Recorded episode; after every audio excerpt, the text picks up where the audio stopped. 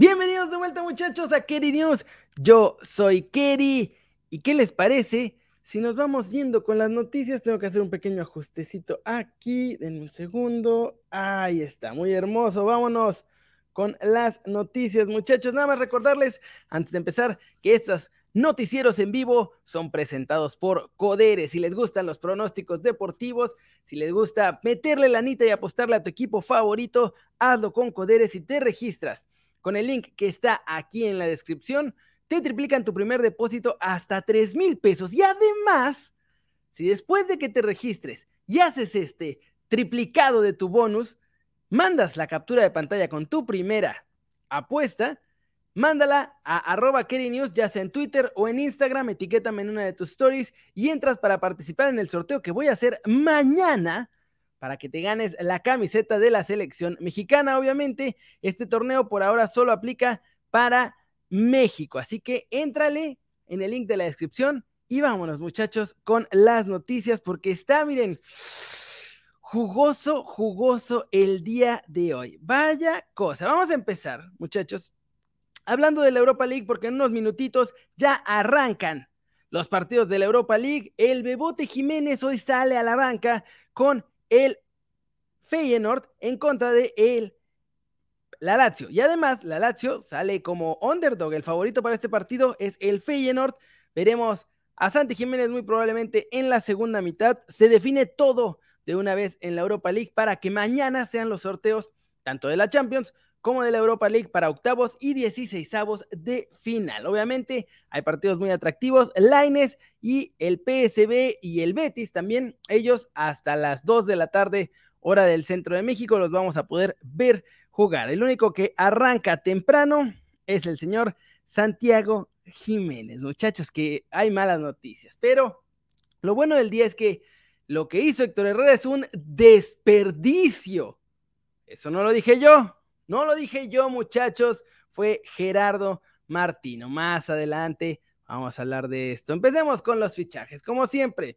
Fichajes, fichajes y más fichajes. La gente de Chivas se está ilusionando porque están trayendo gente pues de todos lados, esencialmente, para tratar de mejorar el proyecto que tienen inicialmente estas Chivas de hierro. Y ahora, el señor Claudio Arseno, que ha sido asistente técnico sobre todo de Diego Alonso, ahí en Monterrey y en Pachuca, ya fue campeón en ambas instituciones, pues ahora dejará a los rayados para ser el asistente del profe Pauno en las Chivas, muchachos. Así que un fichaje que no es un jugador como tal, pero que puede ser un fichaje muy importante porque este sí, para que vean, tiene toda la experiencia en la Liga MX ahí va a estar la cosa. Vamos a ver si funciona. Pero no solo eso, muchachos, porque las Chivas además, Amaury Vergara anda, ya, se siente soñado y promete no la mejor cantera de la Perla Tapatía del área de ahí de Occidente, no, no la mejor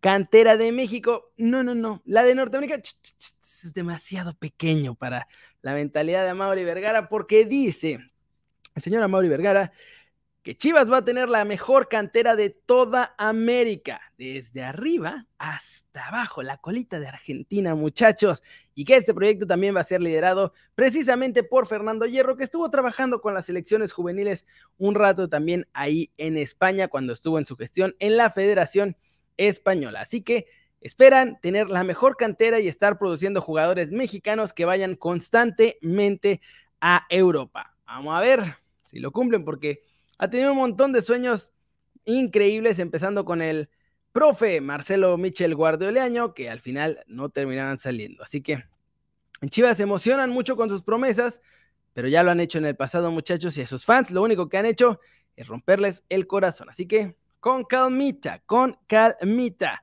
Primer fichaje de los solos de Tijuana, muchachos. Leo López, ayer les comentaba que había sido anunciada su salida de los Pumas junto con la de Efraín Velarde. Bueno, pues Leo ya tiene equipo, jugará con los Solos de Tijuana a partir del siguiente torneo. Saludos a los que van llegando y me ven en vivo. Gracias, muchachos. Somos ahorita 324 y les agradezco mucho el favor de su atención, de verdad. Me halaga tener a tanta gente viendo las noticias aquí. Y mira, Rino21 justo lo puso en el chat. El huevo Lozano es el fichaje que más suena para los rojinegros del Atlas. Regresaría con Orlegui, porque si lo recuerdan, estaba con Santos. El problema con el huevo es que a ver si no deja al Atlas colgado otra vez a medio torneo, porque ya ven que de pronto dijo que ya no se sentía feliz con los de la Laguna y lo que hizo fue irse a Peñarol. Pues ahora volverá de Peñarol a la Liga MX, pero lo hará con el Atlas del Guadalajara. Esta negociación está muy avanzada, todavía no cerrada al 100%, pero, pero, pero, está muy avanzada. Lo de Pedro Aquino parece que es un poquito más humo. Está ahí tratando América de negociar con Santos para la llegada de Gorri la capital, pero por ahora no se ha cerrado nada. Están, o sea, sí lo están intentando, pero todavía está medio lejecitos. Aquí no podría ir ya sea Santos o a Atlas, porque obviamente la América con quien está negociando es con Orlegui, y pues ya luego papá Orlegui va a decir para dónde se va, si para acá, para allá, para cuya. Entonces, así está la cosa. Alexis Vega todavía no tiene un destino, para el que pregunta, que es eh, Daniel Chama, todavía no tiene un destino fijo, quiere irse a Europa, su cláusula de salida para Europa, muchachos, es menos que lo que costó Gerardo Arteaga. Por ahí, por ahí lo sé, es menos de lo que costó Gerardo Arteaga, así que está regaladiño, pero pues necesita que llegue la oferta europea para que se pueda activar esa o cualquier cláusula, muchachos. Y vamos con la selección mexicana, porque esto es un poquito fichajes, que sería el nuevo entrenador del Tri, pero un poquito también raspón severo y otro alternativa para irse a Europa. Así que la cosa está a tres bandas, porque aquí el Tata Martino lo más probable es que ya no sea el entrenador de la selección mexicana, es como 99% seguro que va a dejar al Tri, ya está despotricando contra todo el mundo y todavía ni empieza la Copa del Mundo, así que espérense muchachos. Saludos para Alan, que es nuevo médico, muchas gracias por cuidar la salud de todos, eso lo tuve que hacer porque es un favor especial. Pero bueno, eh, Almada es uno de los candidatos al Tri, ayer habló de esto, el otro candidato fuerte, parece que ya la carrera queda entre estos dos, es Diego Coca, obviamente por lo que logró con el Atlas, porque si hiciste no solo campeón, sino bicampeón al Atlas, es que debes de ser un maldito genio loco. Y si pudiste hacerlo con el Atlas, quizá lo puedes hacer con la selección mexicana. La cosa es que Almada tiene opciones. Almada tiene opciones y habló al respecto del interés al Tri y aprovechó para darle un raspón a Hugo Sánchez, que Hugo Sánchez fue un gran jugador, muchachos. Fue una maravilla verlo en el campo de juego, pero como entrenador y como comunicador ha dejado mucho que desear. Y pues ya, Guillermo Almada lo desenmascaró, porque esto fue lo que dijo. Yo tengo muy buena relación con el Tata, hemos hablado muchas veces. Es un elogio que me nombren para dirigir la selección de México en un país tan nacionalista, en el que la prensa repite todo el tiempo que yo tengo que dirigir a la selección. Es un gran elogio. Y luego viene lo de Hugo. Hugo Sánchez dice que tiene que ser mexicano el entrenador solamente porque él quiere ser el entrenador. Y ya tuvo su chance y fracasó. Haití nos echó de los Olímpicos, muchachos. Haití, háganme ustedes el favor, por piedad de Dios. Pero después sigue insistiendo que era culpa de los directivos malvados. Siempre culpa de alguien cuando Hugo Sánchez perdía. Y esa situación es algo de lo que lo hizo salir de la selección mexicana. Muchachos, vamos con un poquito de lo de Carlos Vela, porque Jaime Ordiales salió a dar explicaciones de qué pasó. Y es que resulta que el señor Jaime Ordiales se fue a hablar con Carlos Vela, con quien a parecer tiene una buena relación, para preguntarle si le gustaría ir a la selección mexicana. La cosa es que la distancia que hay entre la Tierra y el Sol es menor que la distancia que hay entre el Tata Martino y Jaime Ordiales. Jaime Ordiales se fue a hablar con Carlos Vela, que al final lo bateó, lo vimos todos ayer, pero eh, el Tata Martino no estaba ni enterado.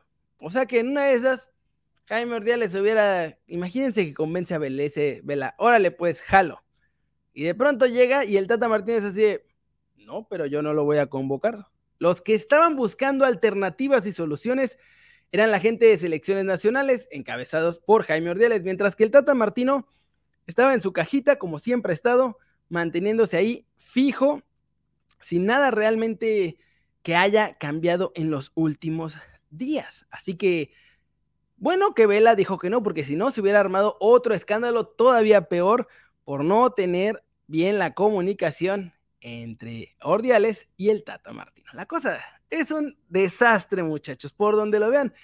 Ya parece que hay un desastre ahí el interior de la selección. A ver si no termina siendo esto algo más que haga complicada la participación de México en Qatar 2022. Y hablando de eso, Raúl Jiménez está entero, muchachos. Raulito Jiménez está entero y pues estará en la lista de la selección mexicana, es lo más probable. Ya está entrenando con los Wolves, ya entrenó con la selección mexicana, se va a sumar a la concentración en Girona y el sacrificado, pues obviamente ya todo el mundo lo ha dicho, es Santiago Jiménez. Al día de hoy, increíble, yo sé, es increíble, pero tanto Henry Martín como Rogelio Funes Mori siguen teniendo la mano para ir a la Copa del Mundo. Yo, yo dejaría a Rogelio Funes Mori fuera de esta selección, pero es gente del Tata Martino y lo va a hacer. Y entonces, la respuesta que ya había dado hace un tiempo, pero que no pelamos muchos, porque no pensábamos que Santi Jiménez realmente se fuera a bajar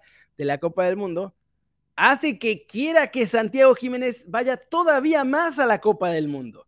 Está muy loco. Y vamos a ver qué fue lo que dijo Santi Jiménez, que pasaría si no lo llevan al Mundial o si lo cortan de último minuto. Para mí es algo eh, este, muy triste porque queremos tener a, nuestros jugadores de la mejor manera. Sabemos lo mucho que aportan. Eh, sabemos que si ellos están al 100%, el grupo también va a estar al 100%.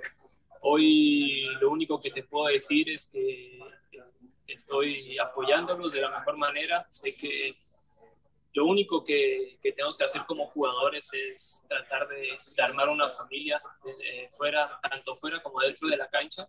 Y eso es lo que logramos. Tratamos de que todos estén al 100% para pelear un puesto, porque al final de cuentas la competencia interna es importante también en un grupo y tratamos de, luchar por ese puesto. no entendí cómo... cortado? ¿Cómo, le va, cómo, ¿Cómo solventar esa noticia triste para ti? No, no pasa nada. Yo estoy a, a, la voluntad de Dios, confío plenamente en Él.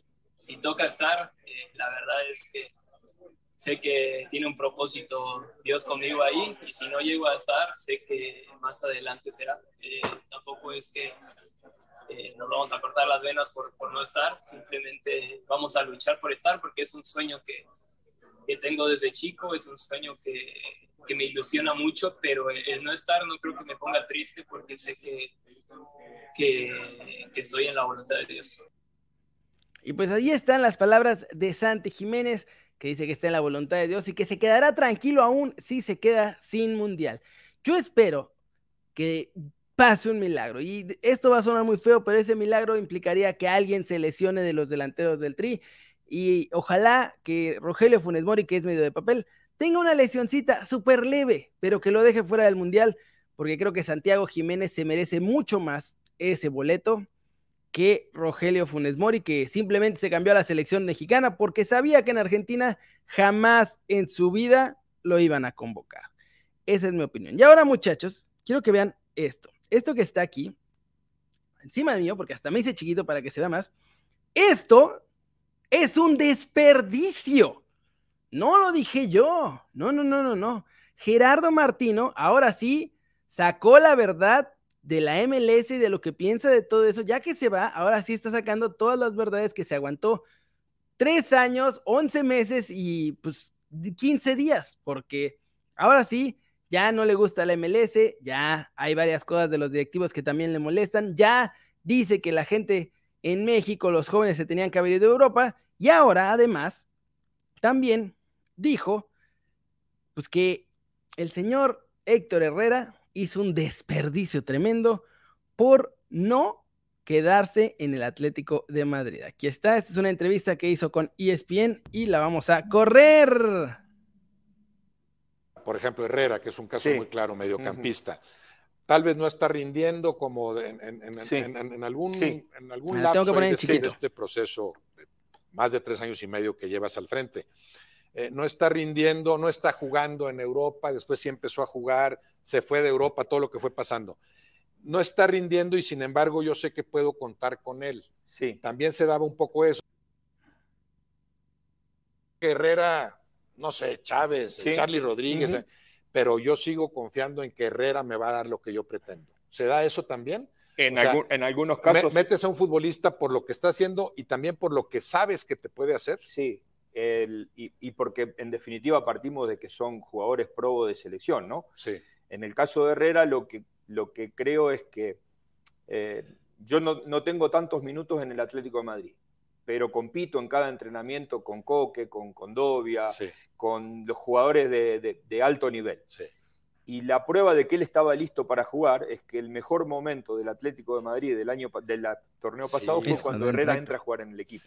Entonces, había un jugador que estaba preparado para que yo lo traiga, porque de hecho, cuando jugó en Atlético de Madrid, cuando el entrenador creyó que él tenía que jugar, eh, lo, puso y, creo que le, casi hasta que le cambió la cara al equipo, ¿no? Eh, yo particularmente, y lo he dicho, eh, tengo una altísima consideración de Héctor como futbolista y me parece que tiene, si me pregunta, si él, él no me preguntó, pero si me hubiera preguntado, vengo a Houston, le hubiera ah, dicho que no. Eso te iba a preguntar. Eh, no, no, no, hubo intervención. No, no, no hubo intervención. Probablemente.